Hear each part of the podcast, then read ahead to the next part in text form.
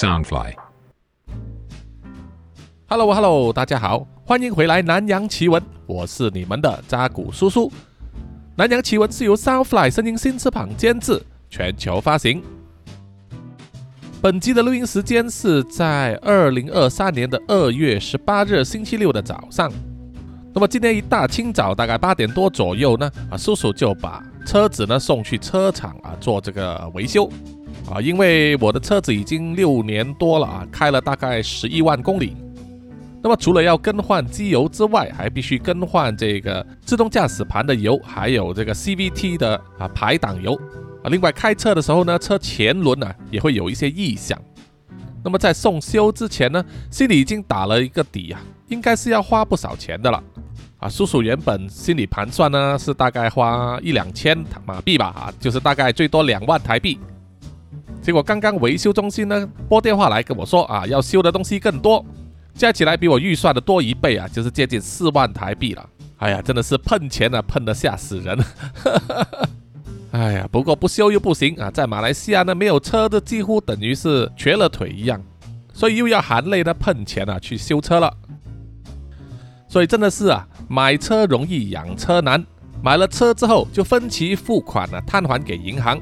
啊，分期付款还完之后呢，就必须要付钱给维修车行了啊。哎呀。果然是车友的至理名言呐、算了哦，反正呢修车要修大半天，所以叔叔呢就继续在工作室啊录这一集的 podcast。本集呢，叔叔要和大家分享另外一宗真实犯罪案件，是发生在澳洲啊澳大利亚啊，好久没有讲过澳大利亚了。那么这一次分享的是在澳洲声名狼藉、恶名昭彰的血阵杀人拍档。好，澳洲这个地方呢，叔叔是还没有去过啊。不过呢，我老婆去过，她非常喜欢那个地方。在她的印象之中呢，那个地方就是啊，有很多袋鼠，有非常漂亮的这个黄金海岸、阳光和沙滩，生活好像很写意、安宁、平和。不过那个可能是澳洲呢本身在推广他们的国家旅游方面啊，给所有人留下的一个第一印象啊。事实上，在澳洲呢，也不算是一个很太平的国家哈、有很多中国人呢移民过去那一边，或者是在那里啊，让他们的孩子上学，也有很多小粉红呢啊渗透进去那里了。不过，根据当地的媒体报道呢，尤其是澳洲南部的首府城市阿德雷德 （Adelaide），他们的罪案特别严重，凶杀案频频发生，还不计算那些人口失踪案、绑架案。劫案等等，连当地人也感到非常的害怕。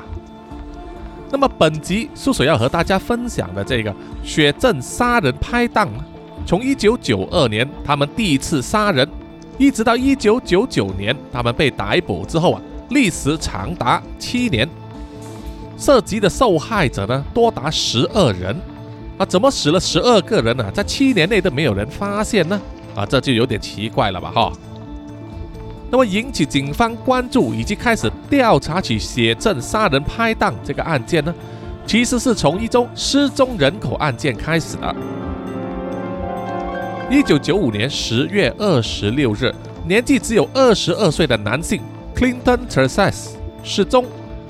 在当时没有引起什么注意啊，因为他是一个没有什么亲友的人。警方接到他的家人投报啊，说 Clinton 失踪之后。曾经进行过大规模的这个失踪人口搜索，但是都没有什么成效，因此啊，失踪三年之后依然没有破案。像 Clinton 这种失踪好几年的人呢，在阿德雷德市啊，其实并不是不常见的哈，因为在那个充满罪恶的都市里面呢、啊，失踪人口的案件呢堆积如山，有很多都没有办法破案，没办法解决，所以就会变成悬案啊 （cold case）。而澳洲警方呢，会有一个部门呢、在不定时的随机呢挑出其中一些案件来重新检视啊，或者是再看看有没有一些新的进展啊，或者新的线索等等，再考虑要不要重新开始啊着手调查。所以在 Clinton 失踪三年之后，也就是一九九八年，澳洲警方又在抽出他的档案呢、重新检视。这个时候呢，就有了新的线索了。因为澳洲警方发现呢，这个失踪的 Clinton 啊，在失踪之前和一个叫做 Barry Lane 的中年人有联系。这个 Barry Lane 是谁呢？Barry Lane 时年四十二岁，是一个公开出柜的同性恋者，而且也会穿女装，我们英文叫做 cross dressing，啊，就是男扮女装出门的那一种。而且呢，他还有恋童癖啊，他曾被抓过，就是去性骚扰未成年的孩子。于是警方呢就去向 Barry Lane 的母亲查问。那么 Barry Lane 的母亲也亲口承认说，他确实有亲眼看见了这个年轻人 Clinton 呢和他的儿子 Barry Lane 啊一起出入啊前往这个购物中心 shopping 这样子，他们似乎看起来很要好。当时 Barry Lane 的母亲还认为呢，年轻的 Clinton 看起来很善良啊，是个好人，而且还是个直男，应该不会跟他自己那个公开出柜的儿子搞在一起吧。那么 Barry Lane 作为 Clinton 在失踪之前所见过的其中一个人呢，警方当然是要向他查问。不过问题是啊，连 Barry Lane 本身呢也是失踪人士啊，他在一九九七年十月的时候也失踪了。那么找不到人，无法查问，是不是代表线索就这样子断掉了呢？啊，并不是啊。警方去翻查 Barry Lane 的资料的时候啊，就发现，啊，他一直以来都有向政府呢申请领这个援助金，而这一份救济金呢，在 Barry Lane 于一九九七年十月失踪之后，依然有人啊定时去领取，这不就很奇怪吗？于是警方呢就根据啊在电子系统上啊领款的这个地点呢啊是一部银行的自动提款机，那么在提款机那里一定有一个闭路电视镜头嘛啊于是警方呢就去要求调这个镜头来查看，就这样子让警方发现了有一个二十七岁的年轻人呢就定期去自动柜员机那里啊提领 Barry Lane 的援助金，经过调查之后发现了。那名年轻人的名字叫做 Robert Joe Wagner，而且警方又查到啊，Wagner 和 Barry Lane 之前呢是有交往的，啊，有过一段关系，而这就让警方呢啊嗅到一股不寻常的犯罪气味了。警方就依循这个模式啊，专门去调查那些失踪人口呢有没有申请过政府的救济金，那么如果有的话，在他们失踪之后。那一些救济金是否继续被人提领出来呢？啊，结果一查啊，发现居然还真的有，而发生的地点并不是在阿德雷德市，而是在一百多公里之外的莫雷桥市啊 （Murray Bridge）。在那里有一名叫做 Susan Allen 的妇女，四十七岁，她失踪的日期呢比 Barry Lane 还早了两年，也就是在一九九五年。但是她个人的社会保险账户呢，依然是活跃的，啊，每个月都有被人呢固定去提领。于是警方呢又设置了这个监视点，去查看到底是谁提领了 Susan Allen 的这个社会保险金。结果查到是另外一个男人，叫做 John Bunting。Bunting 之前当过屠夫，他和失踪的 Susan Allen 呢维持过一段关系。啊，交往过一段时间，然后警方又查到，哎，有趣了，John Bunting 这个人居然和失踪的 Barry Lane 以及提领 Barry Lane 的救济金的 Robert Wagner 呢，啊，是认识的，而且还是朋友。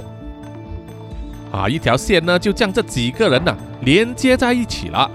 这是巧合吗？啊，不一定啊，巧合太多呢就是缘分了。那么在这种情况之下，就是一种犯罪的缘分。啊，在这段时间呢，警方又收到了另外一宗失踪人口的投报。啊，时间是在一九九八年十一月，失踪者是一名女性啊，叫做 Elizabeth Hayden，年纪大概是三十七岁啊，身材肥胖，已婚。不过让警方产生怀疑的啊，就是呢，拨电话来投报说 Elizabeth Hayden 失踪的，并不是她的丈夫，而是她的哥哥。啊，听众们也会觉得奇怪吧？照理一个已婚妇女呢，她最亲近的人一定是丈夫了，怎么会妻子失踪之后，丈夫不闻不问，而投报失踪的却是妇人的哥哥呢？啊，这让警方产生怀疑，于是就传召了 Elizabeth Hayden 的丈夫 Mark 啊马克来警局接受这个盘问。马克来到警察局啊，接受警察的问话，有问必答啊，相当的合作。不过在他的回答之中呢，警方并没有办法得到什么有用的资讯呢，能够协助调查 Elizabeth Hayden 的失踪。不过同一时间呢，警方又发现了一个有趣的巧合，就是啊，Mark 本身呢和之前提到的两个人 Robert Joe Wagner 以及 John Bunting 呢是朋友。哎，怎么那么巧，又是这两个人啊？于是又多一条线呢连接过来了。还有就是马克名下所拥有的一辆四轮驱动车，在他的妻子 Elizabeth Hayden 失踪的那一天呢，也同时宣告失踪。这未免太巧合了吧？这让澳洲警方呢对他们这几个人的怀疑啊直线上升。警方认为呢，Mark 名下的那一部四轮驱动车和 Elizabeth Hayden 的失踪呢可能有关系，于是就发散了消息要去找 Mark 的那一部四轮驱动车。那么警方呢在综合了 Mark。John Bunting 以及 Robert Joe Wagner 三个人的档案的时候啊，和他们三个人有关的是有四个人的失踪啊。首先就是一开始提到的二十二岁年轻人 Clinton，然后就是有恋童癖的罪犯 Barry Lane，接下来就是和 John Bunting 曾经交往过的 Susan Allen，以及 Mark 的妻子 Elizabeth Hayden 啊，四个名字，四个人失踪。很快，警方又再加入第五个人的名字。啊，是另外一名年轻人，叫做 Ray Davis。啊，Ray Davis 是一个残障人士啊，他原本应该是住在 Susan Allen 的家的后院，但是在 Susan Allen 失踪之后，Ray Davis 也失踪了。一个残障人士能够跑到哪里去呢？嗯，所以呢，澳洲警方整理了这个报告之后啊，觉得证据相当的充足，就向法院申请了这个停令。去偷听 John Bunting、Robert Wagner 以及 Mark 的所有电话通讯啊，当然了，偷听那是犯罪了，除非呢你有法庭的停令啊，准许你这样子做。而这一次呢，法官是批准了，于是警方呢就开始偷听这三个人的所有电话的通话。在监听了一段时间之后啊，警方获得了另外一条线索，就是在他们三个人的聊天之中。常常提到一个地方，就是 Snow Town，雪镇了哈，下雪的雪。啊，他们三个人呢，常常会结伴开车前往雪镇这个地方。这也是雪镇这个名字啊，第一次出现在警方的调查报告里面。雪镇这个小地方呢，是在阿德雷德市以北大概两百五十公里之外。这个小镇没有什么特点。人口稀少，像是一个与世无争的地方。警方前往写镇那里，开始调查，并且向当地人呢询问，问起有没有人见过 Mark 的那一部四轮驱动车。那么，因为在这种小地方呢，大家都互相认识啊，有什么风吹草动，或者是外人、外面的车辆进来呢，都很引人注目，所以警方很容易就知道了。Mark 的那一部四轮驱动车呢，真的有来过这一个城市，而且呢，每次都是去到写镇主要通路旁边的一个建筑物。那个建筑物呢，以前是一家银行啊，后来不知道是迁移还是倒闭了哈，空置了很久。但是近期就被一个人租了下来啊，租用的人是谁呢？啊，就是 John Bunting 了。那么，为什么这一批人呢，要千里迢迢的从阿德雷德市来到血镇这个地方，租下一个旧银行的建筑物呢？啊，有什么企图？于是警方呢就派人进入了那一间废弃的银行里面的，里面一看啊，都是一片凌乱的，根本没有人在使用。那么，干嘛白白租下这个地方呢？那么，警员在银行里面呢？唯一无法进入的地方只有一个，就是他的保险库了。啊，保险库是上锁的。啊，这个银行的保险库呢，并不是大家在电影之中看见的那一种啊，整个用金属做成，有一个圆圆的门啊，上面还有一个很大的把手来旋转这样子啊，不是那一种。它就是一个密封的水泥房间，门口呢有一扇厚重的铁门上锁了而已。所以要把这个铁门打开不难啊，就是用烧焊应该可以烧开。那么出于为了调查的这个原因，警方强行打开了那个保险库的铁门，结果啊门一打开就闻到了一股恶心的尸臭味蜂拥而出，令人作呕啊！啊，在这个银行的保险库里有什么呢？就只有六个塑胶桶。而每一个桶大概是半个人的身高左右，里面装满了人类的残肢，这可是非常令人震惊啊！警方于是马上调来监视人员呢，把塑胶桶里面的所有残肢取出来进行检验及分类啊，结果发现这六个塑胶桶里面藏有分别为八个人的尸块，那么这一些尸块呢，就成为警方非常重要的证据了。这也大出警方的意料之外。原本他们只是来调查失踪人口，结果无意间揭发了一个涉及八条人命的杀人案件。那么藏在这六个塑胶桶里面的八个人的尸块啊，他们到底是谁呢？是不是失踪的那四个人，还是其他人？而警方并不知道呢？结果在警方查出这些尸体的身份之后啊，发现。其中有几个人根本没有列入失踪人口里面，没有被人投报啊，要么就是他的亲友以为他还活着，要么呢就是根本没有人关心他们的死活。在找到的八个人的尸块里面，其中两个人已经查明是犯过恋童案的同性恋男子 Barry Lane，以及 Mark 的妻子 Elizabeth Hayden。而另外的六个人呢，是年轻人，而且不在警方的失踪人口档案之内。那么藏在那六个塑胶桶里面，伴随着尸块的，还有死者的一些私人物件，小刀、衣物、鞋子以及这个电击枪，啊，相信就是凶徒呢行凶的时候使用的。不过当时的证据已经充足了，警方呢马上采取行动。逮捕了三名嫌犯，也就是 John Bundy、Robert Wagner 以及 Mark。那么，虽然警方把这件事压得很密啊，并没有泄露风声，可是媒体还是闻风而至啊。在新闻报道出来之后啊，震动了整个澳洲，全国的媒体记者都涌到了雪镇这个小地方，做第一时间的追踪报道啊，真的是吓坏了当地人以及当地的警察。在媒体发布会上啊，面对着四十到五十台摄影机呢，照着他们。负责发言的警方代表也是说，这是他们目前为止所发现，在南澳洲有史以来最轰动、最凶残、最恐怖的连续杀人案件。啊，要形容这个杀人案件有多大、多轰动呢？就简直是哥斯拉级的那么大，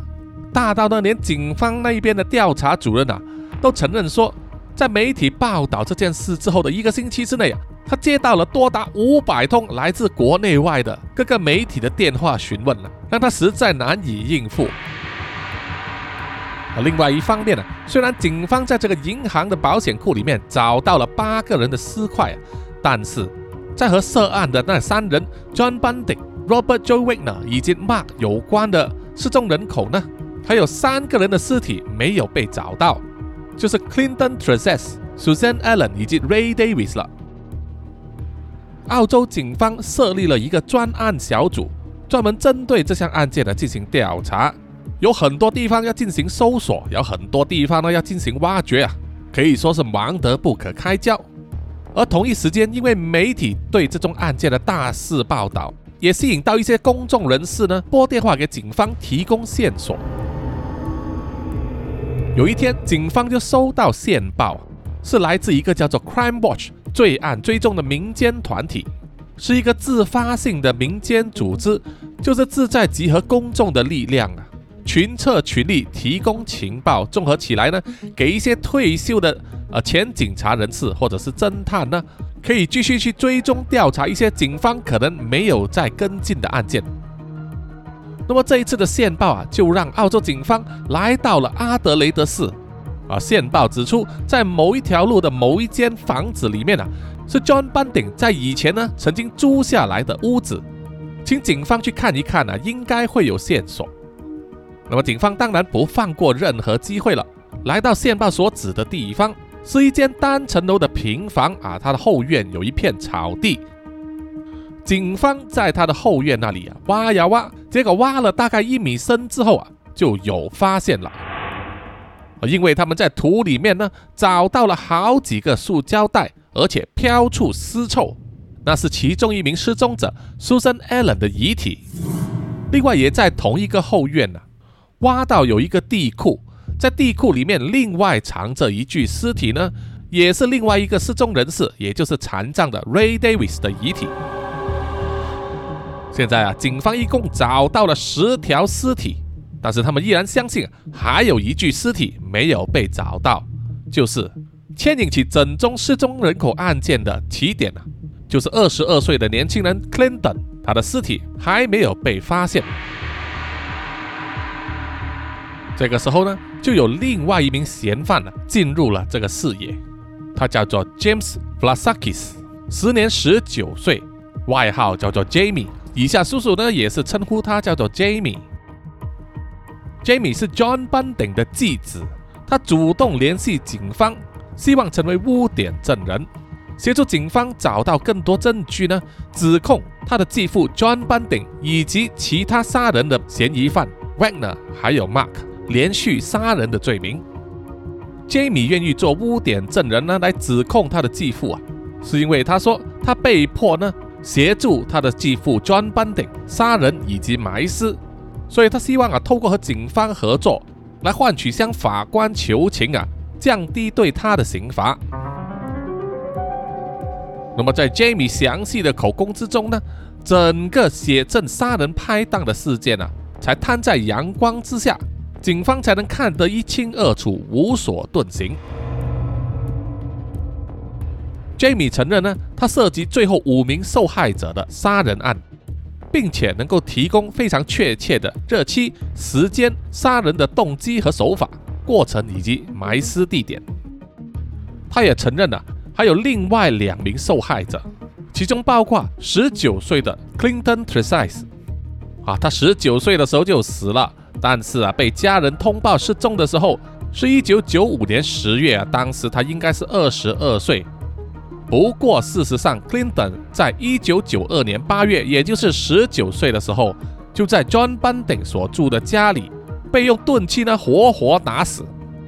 于是啊，整宗案件的受害者名单呢来到了十二个人，是整个澳洲有史以来受害者最多的连续杀人案件。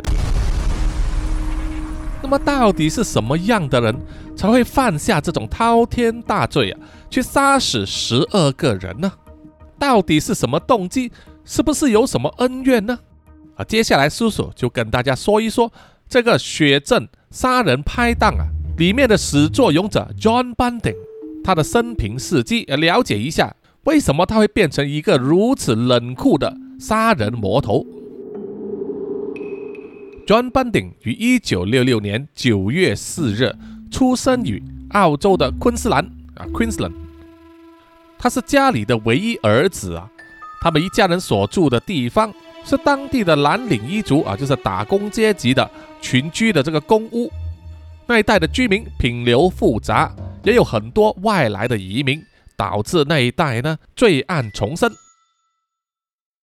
虽然 John Bunting 出事之后啊，作为独子呢，他很受父母的宠爱，对他关怀备至啊。提供他最好的一切东西，可是也未能百分之百的保护他。那么，当 John Bunting 在八岁的时候啊，他就被朋友的一个哥哥呢，啊，年纪大的哥哥呢，性骚扰和击奸了啊，也就是爆了菊花。那个被击奸的过程呢，据说历时数小时，一直到他们的父母回来的时候才停止了。不过啊，John Bunting 却没有告诉长辈。默默地把他受到的伤害啊藏在心里面，而又在不久之后，击剑了他的那个大哥哥呢，又在一场机车意外里面死去啊，没有仇报了。所以其实也没有办法证实呢，到底他八岁的时候所受到的这个性侵害啊，是不是真的？不过如果这件事是真的话，那么肯定会对 John Bunting 幼小的心灵啊，造成不可磨灭的伤害，留下了巨大的阴影啊，也影响了他未来呢心态和思想上的这个想法，走向越来越偏激的道路。啊，同时呢，虽然没有文件记载啊，不过。警方、法官以及其他的证词呢，都相信 John 班顶天生的时候啊就没有了这个嗅觉啊，他闻不到气味。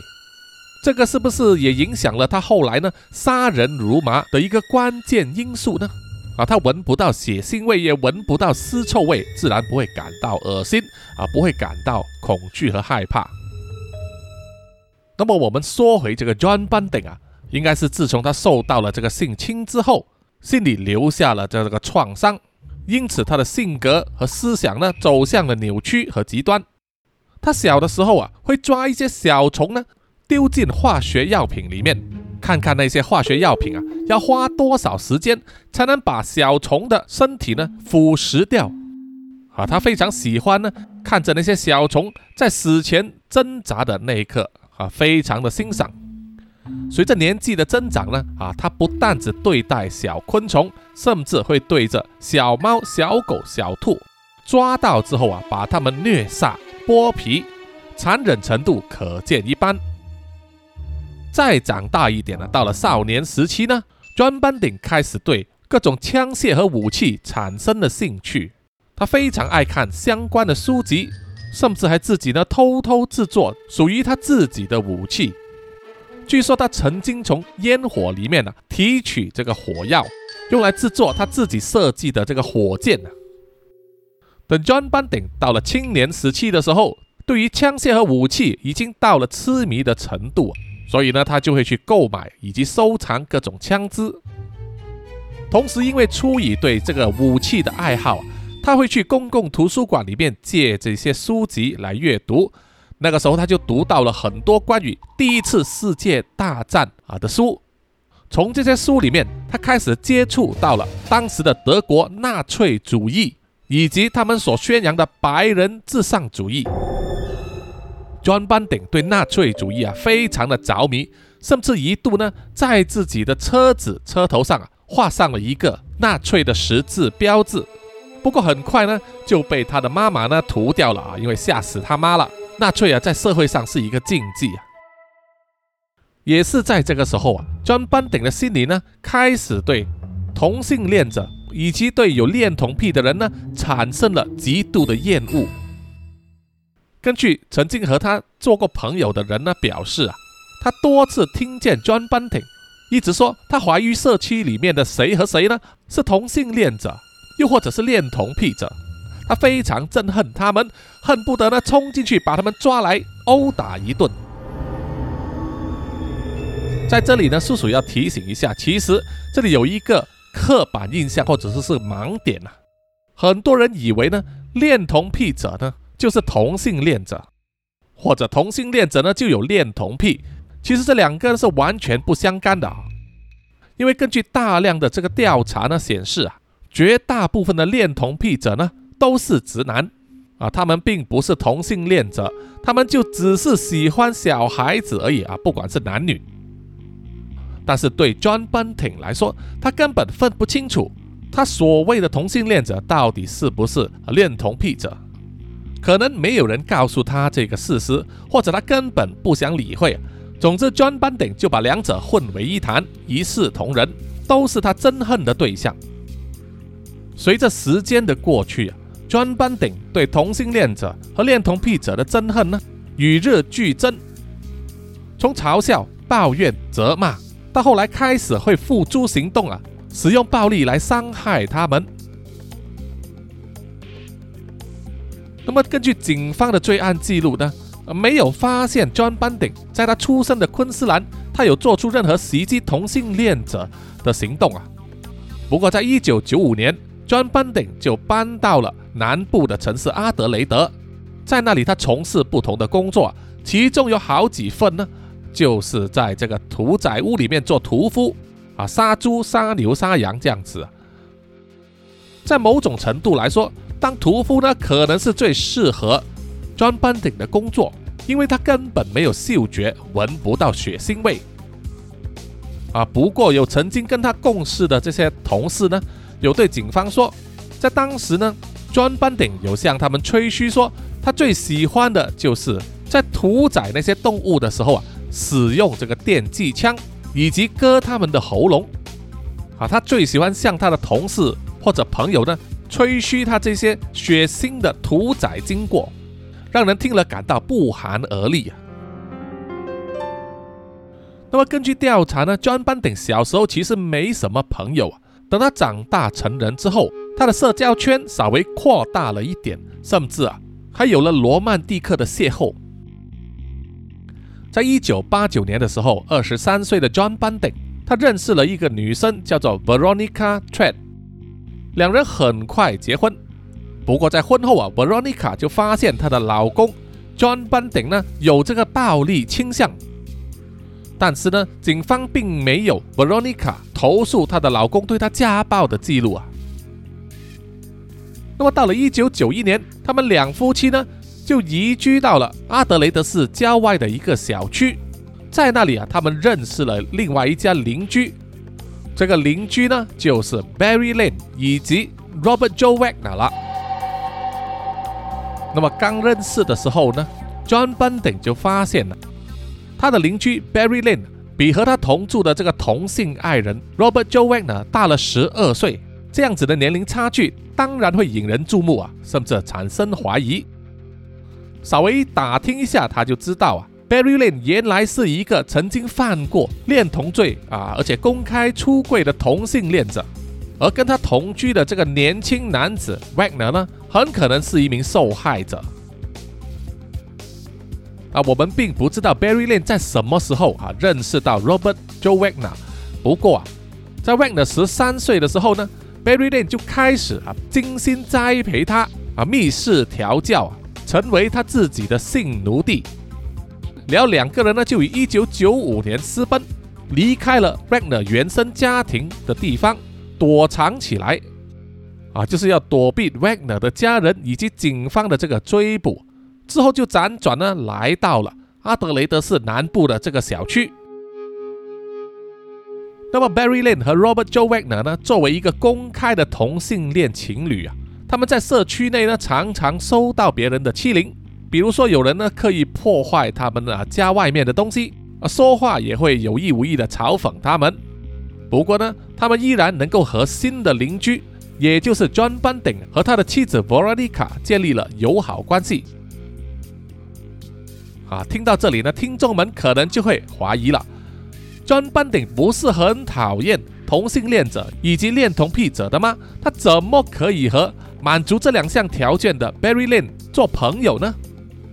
而且到了后来，这个 Robert Joe Wagner 呢，还成为 John Bunting 的这个最佳拍档啊，两个人一起合谋呢，杀人无数。啊那么相信啊，把这两个人的友情紧紧连在一起的啊，是他们对某一些事物的共同兴趣。比如说，他们都非常敬仰纳粹主义者啊，希特勒啊。他们两个人呢，都参加了当地的一个激进组织，叫做 National Action，叫做国家行动会啊。当然，在美国是违法的，他们是在地下行动的。当然呢，我们会相信啊，另外一个最主要的原因呢，就是啊，John Bunting 一直怀疑呢，Robert Joe Wagner 和他的同性爱人啊，Barry Lane 的关系啊，是被强迫的，啊，很正常嘛，因为你看到 Barry Lane 比 Wagner 呢大十二岁，而且在 Wagner 十三岁的时候呢，啊，就调教他。十三岁也算是未成年了，所以自然也属于这个恋童癖了哈。而且 Barry Lane 本身也是有这个恋童癖的这个呃不良记录，很自然就会让 John Bunting 相信呢，Wagner 其实是一个受害者，因此激起了他想要保护 Wagner 的这个心，想要把他从 Barry Lane 的手中解救出来。啊，因此呢，John Bunting 啊就把 Wagner 招揽到他的旗下。和他交好啊，常常和他交谈，想要透过各个方面呢来了解 Wagner 和 Barry Lane 的关系，以及各种生活日常。当掌握了足够的资讯之后啊，John Bonding 心中默默下定决心啊，他想要付诸行动了。哦，那么由于 John Bonding 和他邻居的这一对同性恋爱人的关系啊，从外人看来相当友好，这也让 John Bunting 有机会认识到啊，在那个小区里面其他的同性恋者啊，进入了他们的圈子里面。虽然 John Bunting 呢依然是个直男啊，所以在一九九二年的时候，John Bunting 就认识了他们同性恋圈子里面的一个人。就是 Clinton Tracy 了，也就是在本集一开始的时候啊，他们说投报失踪的那一个年轻人。那么 Clinton Tracy 呢，也是一名公开的同性恋者。据说呢，他最喜欢的就是穿着一条粉红色和紫色的短裤啊，妖娆的走在街道上。那么在澳洲呢，其实绝大部分人都认为啊，同性恋呢其实是一种不道德的行为。所以，像 Clinton 这一种啊公开出柜的人呢，其实很可能没有获得他家庭的认同，所以他很少在家，亲近的朋友也没有几个啊，除了同性恋圈子里面的人之外，所以 Clinton 也会常常呢逗留在 Barry Lane 和 Robert Joe Wagner 的家里过夜打盹。那么 John Bunting 在认识了 Clinton 之后啊，发生什么事情，我们并不是很清楚。只是知道，大概在一九九二年八月的时候呢，John 班顶实在受不了 Clinton 这个人，于是他邀请 Clinton 来他的家里，而 Clinton 也赴约了。于是啊，就在 John 班顶的这个家里面的客厅，John 班顶使用某种钝器啊，很可能是一个铲子呢，把 Clinton 活活打死。啊，行凶的手法呢，非常简单、直接和粗暴啊。在尸检报告上，法医指出，在 Clinton 的头骨啊后脑部分被打到凹陷。那么把 Clinton 打死之后，John Bunting 呢就知道自己必须处理这具尸体啊，于是他就用这个垃圾袋呢把 Clinton 的尸体包起来，然后拨电话给他的邻居 Barry Lane 以及 Wagner 呢过来帮忙。那么我们无法确定啊。Barry Lane 和 Wagner 这两位邻居呢，在听到 John Bunting 啊拨电话跟他们说，叫他们来帮忙收拾尸体的时候啊，到底会有什么反应？是会害怕、恐惧、愤怒，还是有其他的呃心情呢？总之，结果就是啊，他们两人同意帮忙。Barry Lane 甚至还借出他的那部私人机动车呢，用来载送 Clinton 的尸体。然后他们三个人就开着车离开了阿德雷德市，在北部大概六十公里之外的一个空旷农场附近，他们挖了一个坑，把 Clinton 的尸体埋在那里。那么根据调查报告指出，Barry Lane 虽然有帮忙掩埋尸体啊，但他还是被杀人以及尸体的画面呢吓得啊非常害怕恐惧。在事发之后几天，Barry Lane 就去找。专班顶的妻子 Veronica，并且把整件事情告诉了他。不过 Veronica 也是非常了解自己的丈夫啊所拥有的暴力倾向，所以 Veronica 就劝 Barry Lane 不要再提起这件事啊，因为 Veronica 怕自己啊也会遭到毒手。所以他们这几个唯一知道 Clinton 的死的人呢，都隐忍不说。就根本不会有人知道啊，Clinton 的生死了啊！更何况是在两年之后，Clinton 的家人呢才向警方投报 Clinton 失踪了。时间隔开那么久啊，要追查自然是难上加难。好了，现在我们知道了雪镇杀人拍档的始作俑者 John Bunting，他的出身背景和他怎么样认识他的拍档 Robert Joe Wagner。那么本案的污点证人 Jamie 又怎么样和他们掺合在一起呢？啊，原来有一个中间人，就是 Barry Lane 了，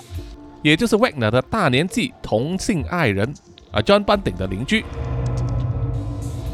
在一九九三年的时候啊，四十岁的离婚妇女 Elizabeth Harvey 带着她的两个儿子呢，来到同一个小区啊居住。啊，这一位呢，Elizabeth Harvey 呢，和前面所提到失踪的那一个 Elizabeth Hayden 呢是不同人的哈。这一位离了婚、带着两个孩子的 Elizabeth 呢，年轻的时候就曾经遭受过性侵害，在成年之后就爱上了赌博，就是玩这个吃饺子、老虎机，而且还有难以满足的购买欲，啊，喜欢乱花钱。所以和前夫离异之后啊，带着两个孩子重新生活。但是两个孩子这么小啊，没有人照顾的话，Elizabeth 怎么样去啊工作找生活呢？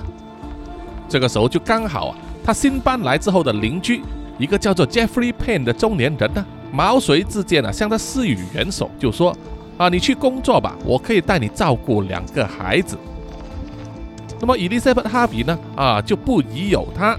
便将两个儿子呢交给这位好心的邻居照看，只是他没有想到，这位邻居呢，居然是人面兽心、披着羊皮的狼，是一个有恋童癖的惯犯。所以啊，从一九九三年九月到一九九四年一月，长达四个月的时间里面呢，Jeffrey Payne 就肆意的性侵了 Elizabeth 交给他照看的两个孩子，还警告这两个男孩跟他说。如果你们敢跟母亲或者是外人说的话，我就会杀死你的母亲。那么这两个可怜的男孩呢？啊，其中一个就是当年只有十三岁的 Jamie，相信了他的说话，不敢声张。但是不管怎么样，消息还是走漏了出去，然后传进了 Elizabeth Harvey 的耳中。啊，向 Elizabeth Harvey 告密的。是另外一个有恋童记录的邻居啊，Barry Lane 啊，听众们想想看啊，这位母亲听到两个儿子被隔壁家的这个叔叔抱了菊花之后啊，到底会怎么做呢？会哭着报警吗？还是带着孩子搬离呢？啊，并没有啊。Elizabeth Harvey 啊，是一个性格相当凶悍的女人，她知道消息之后，直接走去了隔壁邻居 Jeffrey Payne 的家。狠狠地揍了他一顿并且报警呢，把他抓了，结束了这一场噩梦。但是已经太迟了啊，伤害已经造成。他的其中一个儿子 Jamie 呢，幼小的心灵已经充满了创伤。那么 Jamie 呢，会控制不住自己啊，常常洗澡，而且很长时间，还会用力刷自己的皮肤，导致皮肤发红。这个相信啊，是在 Jamie 的潜意识里面，认为自己已经被人弄脏了。不断的想要洗掉啊自己身上的污垢，所以接下来在他慢慢长大成人的过程之中，Jamie 借助凶酒以及吸毒呢来逃避现实。在大概到了一九九四年的时候啊，John Bunting 就从 Barry Lane 的口中知道了这一个可怜的母亲和两个受害的儿子的事情。那么 Barry Lane 为什么要说出这件事呢？啊，他的用意不明，或许呢，他是想要告诉 John Bunting 说，即使他自己过去啊有这个黑历史，他曾经搞过别的小孩子，不过他依然要证明自己其实是个好人，所以他会去举报其他的恋童癖者。啊，不过呢，John Bunting 在听了之后啊，有没有接受 Barry Lane 的这种说法呢？啊，看起来是没有的哈，因为事后。John Bunting 就拜访了 Elizabeth Harvey，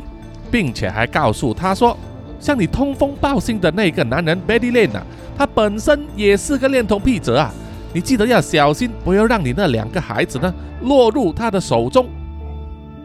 结果，John Bunting 就获得了 Elizabeth Harvey 的信任，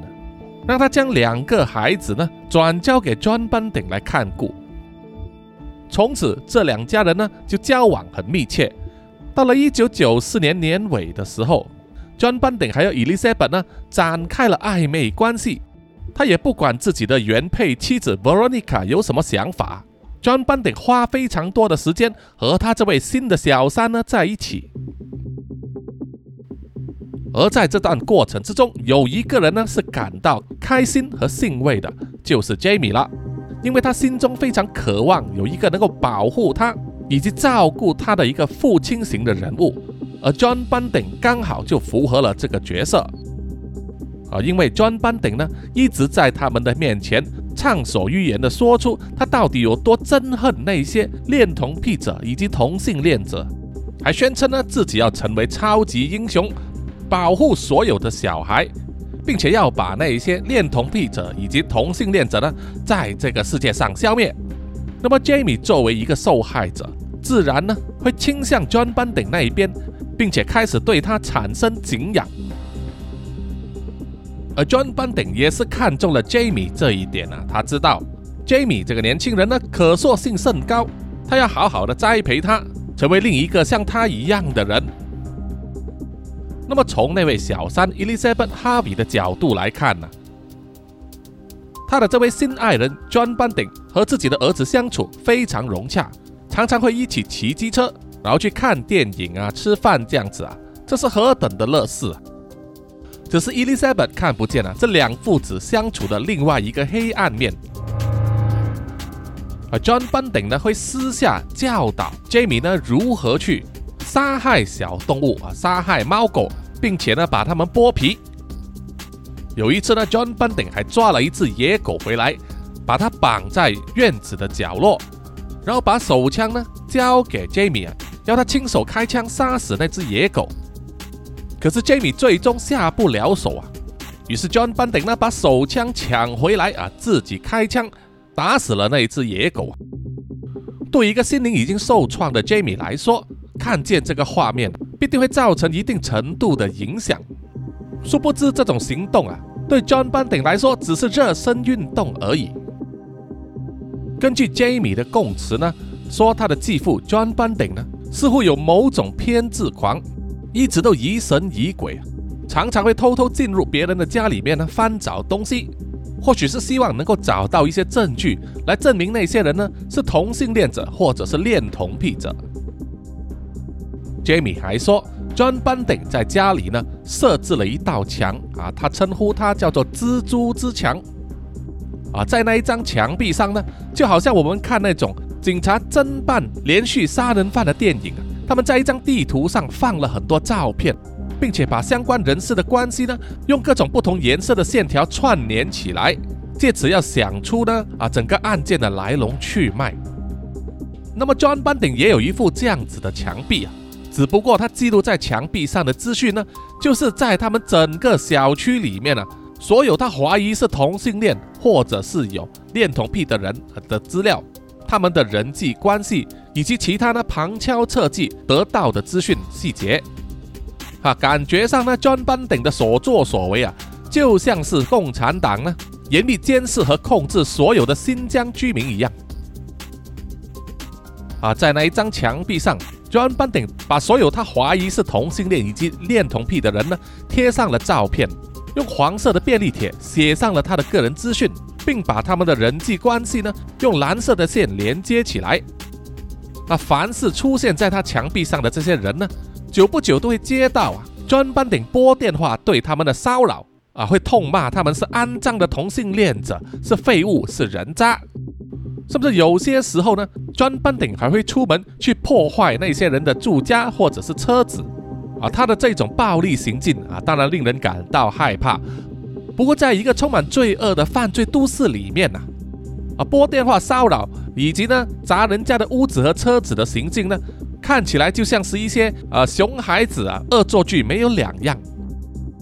而当时那些受害人呢，也选择忍气吞声，并没有去投报啊，因为他们根本不可能知道啊，John Bunting 其实有杀人的动机和能力。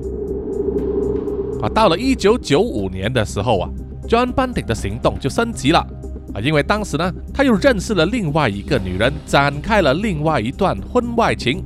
而这第二名小三呢，叫做 Susan Allen，也就是在前面提到的啊，其中一个失踪人士。在失踪之后，他的社会保险金呢，一直都被 John Bunting 啊提领。那么有一天呢，Susan Allen 就告诉了 John Bunting 一个消息。就是 Susan Allen 二十六岁的前未婚夫 Ray Davis 呢，涉嫌在圣诞夜的晚上非礼了他亲戚的小孩。而 Ray Davis 虽然是残障人士，行动不便，他当年和 Susan Allen 订过婚，不过在订婚之后，Ray Davis 依然和别的男人乱搞啊，所以 Susan Allen 就和他解除了婚约关系。不过依然容许呢 Ray Davis 住在停泊在他家后院的一个露营车里面。啊，听众们都知道，在美国呢有很多那种露营车啊，里面是有床有厨房的那一种啊，可以用车子呢拖着出游啊，很多人就把它当做流动性的啊住所了。那么，Susan Allen 到底有没有冤枉他的这位前未婚夫 Ray Davis 呢？似乎没有啊，因为根据其他邻居的证词呢，他们有看见过 Ray Davis 躲在草丛里面呢。看着别的女孩子经过的时候呢，然后就开始打手枪，哈，这到底是什么癖好啊？啊，总之呢，Susan Allen 告状啊，说他非礼自己亲戚的小孩，似乎不是空穴来风。而 John Bunting 听到了这个消息之后啊，并没有建议 Susan Allen 呢把 Ray Davis 交给警察处置啊，而是决定自己动手了，执行这个私刑教育。那么在这个时候啊，John Bunting 和 Robert Joe Wagner 的关系已经非常的亲密啊，非常的要好啊。所以当 John Bunting 要动手的时候呢，他也找来了 Wagner 一起参与啊。他们两人一起呢绑架了 Ray Davis，用 Wagner 的车呢把他载去了一间屋子里面然后使用铁棒殴打他，把 Ray Davis 打得死去活来，然后又把他放上了车子，再回去阿德雷德市。不过，并没有把他呢交给警方或者是 Susan Allen，而是再去了他的第一名小三 Elizabeth Harvey 的家，说这是给他带来的一份礼物。那么对 Elizabeth Harvey 来说，当然是非常的恐怖和吓人了。隔着一间房间呢，Elizabeth 可以听见 John Bunting 和 Wagner 继续毒打 Ray Davis，还强迫 Elizabeth 参与。那么在 John Bunting 的淫威之下，Elizabeth 不敢不从。于是他就拿起一条电线呢，缠住了 Ray Davis 的脖子，并在 Wagner 的协助之下呢，把 Ray Davis 勒死。而 John Bunting 就在旁啊，尽心的欣赏 Ray Davis 死去的那一刻，他感到非常的满意。啊，把人杀死之后呢，他们就把 Ray Davis 的尸体啊用塑胶布包住，丢进了他们家后院的地库里面。但是啊，他们并没有马上埋起来。哦，因为地库下面呢还有很多空间，可以多放几具尸体。那么搞定了尸体之后啊，为了隐藏他们的杀人踪迹，John Bunting 就开车去了他的第二位小三 Susan Allen 的家，告诉他啊，他和 Wagner 呢搞定了你的前未婚夫啊，把他赶走了，他不会再回来骚扰你亲戚的孩子了。那么这件事就当做是了了。而 John Bunting 也拿走了。Ray Davis 身上的钱包，并且每两周呢使用他的银行提款卡去提取政府提供给他的这个残障人士援助金。那么在第二次杀人之后啊，一切似乎又恢复了平静。不过到了1996年呢，Susan Allen 就被 John Bunting 啊分手了啊，因为 John Bunting 对他感到了厌倦。但是 Susan Allen 并没有这么想啊，他依然痴痴的爱恋着 John Bunting。不但写了一封充满情话的情信，还带着那一封信开车前往 John Bunting 的家，要求和他复合。但是 John Bunting 不吃这一套。接下来发生什么事情啊？我们并不清楚。不过，在一九九六年十一月开始呢，邻居就发现 Susan Allen 失踪了，于是就会多加留意他家门前的一些异动。那么一个月之后，也就是一九九六年的十二月呢？邻居就发现了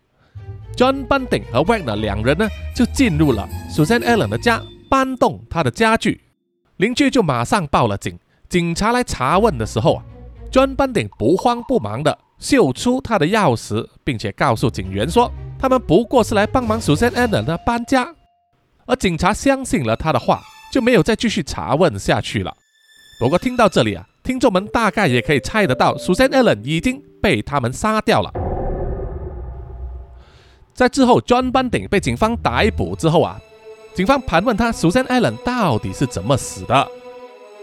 ？John Bunting 解释说，他有一天去到他家的时候，就发现 Susan Allen 呢坐在客厅的沙发之上，自然死亡啊，可能是心脏病或者是心肌梗塞吧。不过，鉴于 John Bunting 的个性以及他过去的这些啊杀人手法呢，这个解释未免无法让人信服，对不对？而根据 Wagner 的供词呢，他和 John Bunting 在浴室里面把 Susan Allen 的尸体呢肢解，用垃圾袋把尸块装起来，然后丢进到后院的地库里面。之后把地库的入口呢用泥土和水泥埋起来，之后还在上面放了一个蓄水箱啊，实在是非常完美。那么虽然 Susan Allen 已经死掉了哈，不过他的故事并没有结束啊，因为就在同年的十月呢，Susan Allen 的哥哥报警说自己的妹妹失踪了，而警方在调查的时候才发现呢，为什么投报失踪的人是哥哥而不是她的丈夫呢？而且，Susan Allen 失踪之后，他银行账户里的钱还有社会保险一直有人定期的去提领，而所以才展开了这一系列的调查，后来才揭发了这一连串的命案呢。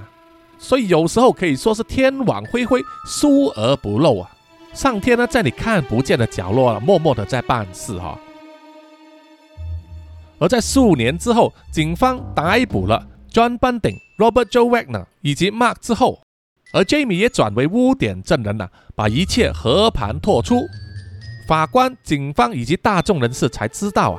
除了之前说到的那些人之外，John Bunting 呢，接下来还杀死了好几个他认为是同性恋者或者是恋童癖的人，包括 Jamie 的弟弟、Jamie 的朋友。啊，他的一贯手法呢，就是连同他的拍档 Wagner 还有 Mark，后来还强迫 Jamie 参与呢，去绑架这些人。啊，去到自己的家里，或者是对方的家里呢，对他施以毒打，还绑起来虐待他们。而虐待的手法也是千奇百怪啊！除了使用电击棒之外，还用小刀去割他们的皮肉，用钳子呢去拔他们的指甲，用铁锤去敲打他们的手指头，等等啊，手法都非常的残酷。在法庭上娓娓道来的时候啊。听着，所有在场的法官以及媒体记者呢，都感到不寒而栗啊。总之呢，法庭的审讯啊，历时十二个月，是澳洲南部呢最长的一场审讯。在二零零三年十二月，法官呢正式宣判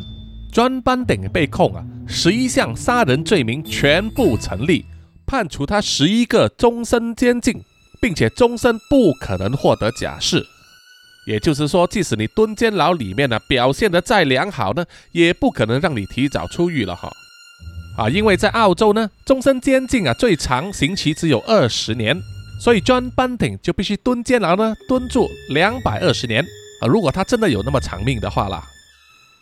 而 Robert Joe Wagner 则被控十项杀人罪名全部成立，而即使 Wagner 只是承认其中的三项罪名，被判十个终身监禁。啊，待遇和 John Bunting 是差不多的。而污点证人 Jamie 呢，也是涉及四项杀人和协助杀人罪名成立，则被判四个终身监禁，并且在二十六年之内呢不得假释出狱。而曼这是被控呢五项的协助杀人罪名成立啊，但是他只承认参与其中的两项，被判坐牢二十五年，啊其中呢十八年不得假释出狱。那么到此为止呢，写证的杀人派档这一宗案件呢，终于告一段落啊，可以落幕了。不过他对整个社会的影响力啊，余波犹在。那么事件呢，也被拍成电影，并且被记录在四本有关澳洲的重大刑案的书籍里面。啊，同时呢，也被拍成多部纪录片呢，以及很多 podcast 节目里面呢，都有分享。好，本集的南洋奇闻呢就到此啊结束了哈，谢谢各位听众的收听，请大家点赞、追踪和关注南洋奇闻的所有社交媒体账号，包括 IG、YouTube、Apple Podcasts、Mixer Box 还有 Pogo FM。每一集上线的时候，你们点赞以及分享呢，都能够啊帮助到叔叔的 Podcast 能够被这个演算法呢推广给更多的人听，这个对南洋奇闻来说啊也是非常重要的，有很大的帮助。啊，当然有多余的零用钱的话，也欢迎你们呢买咖啡赞助，或者是定额每月资助啊。南洋奇闻，让叔叔把这个节目做得更好啊！谢谢大家。好，最后呢就是啊要念出所有赞助南洋奇闻的听众们的名单。首先就是南洋探险家 Jimmy Chin，还有陈忠杰。接着是南洋侦查员二四公园、图子 Ralph 布、一直街、真爱笑、三十三、Sandy Lee、Kinas、洪志伟、蔡小桦、朱小妮、李承德、苏国豪、洪新志、杨杰宇以及林家达。接着是南洋信徒林奕晨、吴大佩、林雨桥、西里子、黄龙太子妃、苗疆杀人蛙。李秉哲以及苏玉豪，另外还感谢南洋守护者肖玉颖、脏话的 Emma 以及 Namsha。好，谢谢大家，我们下一集再见哦，拜拜。